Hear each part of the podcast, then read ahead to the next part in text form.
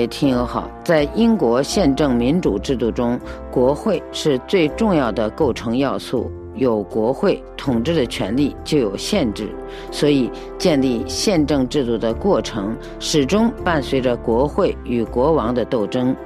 一六四零年英国革命就是这个斗争的高峰。随后，英国的宪政建设虽还有起伏，但道路已经开通。在今天的欧洲思想文化长廊节目时间，旅法中国学者赵业胜介绍英国宪政制度的故乡，关于一六四零年英国革命，诛杀暴君之二，国会觉醒。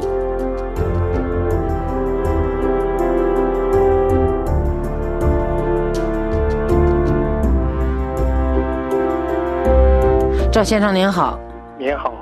赵先生，英国国会的历史是一个有意义的题目。当然了，所以今天呢，我想花一点时间来介绍一下英国国会的产生和发展的历史。在英国立国之初，统治国家的权力基本上是由国王独享，那是因为一个马上得天下的时代啊。但是宗教的力量越来越起作用。以武力征服、取得统治权的军事首领，需要一种政治上的认可，证明他统治的合法性。在安格鲁撒克逊人草创英格兰国家时，政治认可是通过宗教认可来实现的，因为基督教会是当时唯一有组织、有信条的力量。通过他们的认可，世俗的君王合法性就有了神性。像法兰克人的国王克洛维，就是在兰斯大教堂举行徒有礼，而使自己成为具有正当性的统治者。于是，教会组织系统中的主教、教区负责人就成了国王施政所需要依靠的人。由此就出现了贤人会议 （Wait n a g m a 英语大词典呢就把这个词称为安格鲁撒克逊时代的议会。其实呢，称它为贤人会议更贴切，因为它就是国王有事儿需要找人商量的时候找来的一个精英小团体。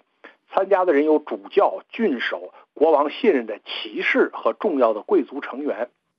但这个贤人会议它没有立法权，而且其人选是由国王任命，也没有开会的固定时间。他对国王的约束是相当有限的。当遇到一个强势国王时，贤人会议就几乎是言听计从了，而且国王利用分封贵族、任免教职人员的权利，几乎可以控制贤人会议。威廉一世征服英国之后，似乎把诺曼王朝的制度一起带到了英国。是的，因为诺曼王朝实行的是成熟的中央集权制，所以他在英格兰站稳脚跟后呢。立即把贤人会议改成大平议会，也就是 Great Council。参加这个会议的人呢，都是他分封的大领主、贵族、皇亲国戚。据英格兰宪政史的作者梅特兰说呢，一二五四年到一二六五年之间，Parliamentum 这个词开始使用，取代了以前用的那个词 Collegium。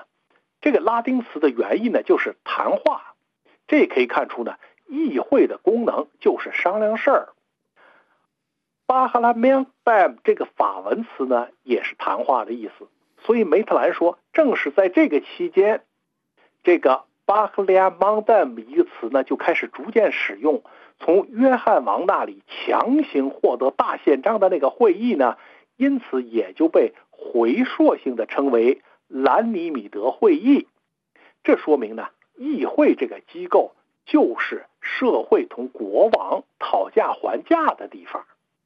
那么，国王的对立面是经常变化的，早先是贵族，后来是社会各等级代表，直到一二九五年，这个名称才正式用于现在的意义上是由社会各阶层代表组成的议会，它具有立法权。并且对国王的行为进行监督。一二九五年，爱德华一世召集了由三个等级，即贵族、教士、平民共同参加的会议，史称模范国会。民国时候呢，我们把 Parliament 这个词呢就译作巴利门。那为什么国会又分成上下两院呢？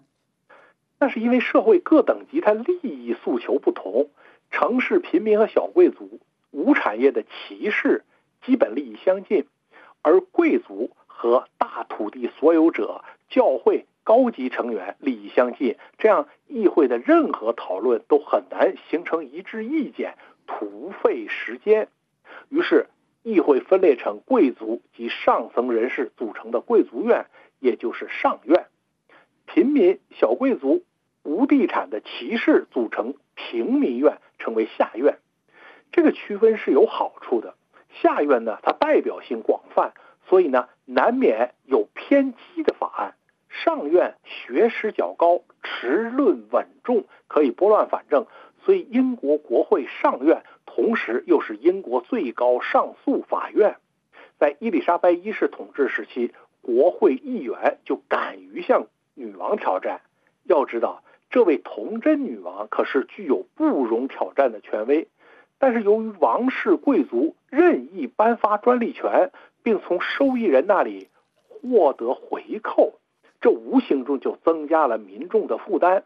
在一次下院辩论的时候呢，一位议员就高声朗诵他手里拿着的一张专利名单，从制铁业到制造沙丁鱼的方法，真是五花八门。议员就愤怒了，有一位就当场高声就问呢：“有没有烤面包的专利权？”伊丽莎白女王当时为了平息国会的愤怒呢，她立即下令取消了多项专利权。她对下院发表演说：“上帝置我于万人之上，我实感荣幸；但我能依靠你们的爱戴治理国家，则是最大的荣幸。”这位至高无上的君主也要照顾国会的意见，可见国会在英国政治结构中的分量。可是詹姆斯一世对国会可真不客气，是这个情况。这詹姆斯一世呢，他是苏格兰女王玛丽·斯图亚特的儿子。当时的英格兰，当时的苏格兰完全没有英格兰自大宪章以来的法治传统。他对什么是法律、君主与国会的关系是什么一无所知。比如，大宪章的原则是。国王只能根据人民赞同的法律实行统治，不应该把人民不赞成的东西强加给他们。但是詹姆斯接受的是君权神授、君王绝对权力这一套观念，所以他继位后召开的第一届国会，就提出了国王特权。那丘吉尔他当时记述了国会的反应，下议院起草了一份措辞恭敬而语气坚定的奏折。提醒国王说，他们的权利包括选举自由、言论自由，以及在国会开会期间免遭逮捕的权利。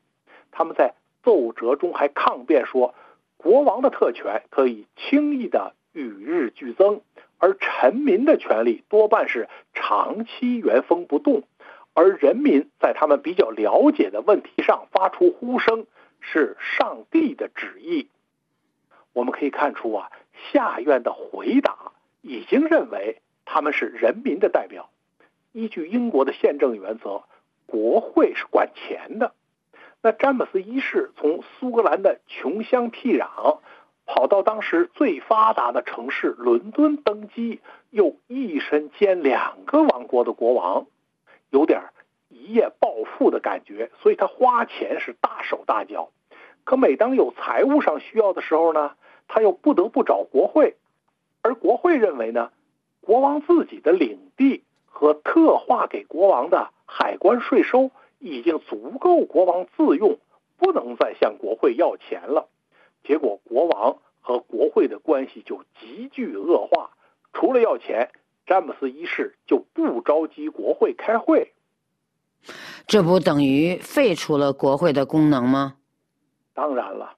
时任大法官的培根呢，就是那位宣扬知识就是力量的哲学家，在权势面前那是卑躬屈膝，一味的去迎合国王，说国王的专制统治是有充分理由的。这个人呢，人品很差，贪权贪利，后来因为受贿罪受到了惩罚。而与培根持相反意见的，就是我们上次提到的科克大律师。他坚称，当国王与国会发生冲突时，应当由法官依据英国的习惯法来裁决。法庭有权审查国王和国会的法令是否合法，这就是宪政制度中一条最重要的原则——司法审查。没有这一条，法律就是不可靠的。可是詹姆斯一世认为，法官可以在国王和国会冲突中充当仲裁人，但是法官的地位和国王任命的其他官员一样，必须听从国王的指挥。培根他还很无耻地宣称啊，说法官应该做国王指挥的雄狮，但科克和当时的一批议员呢，却坚持认为。法律不能任人杜撰，也不可更改，因为它是英国人千百年来积累下来的东西。我们只需要发现它，解释它，依据它来判定正义与非正义、有罪无罪、公正和不公正。好的，那就谢谢赵月胜，谢谢。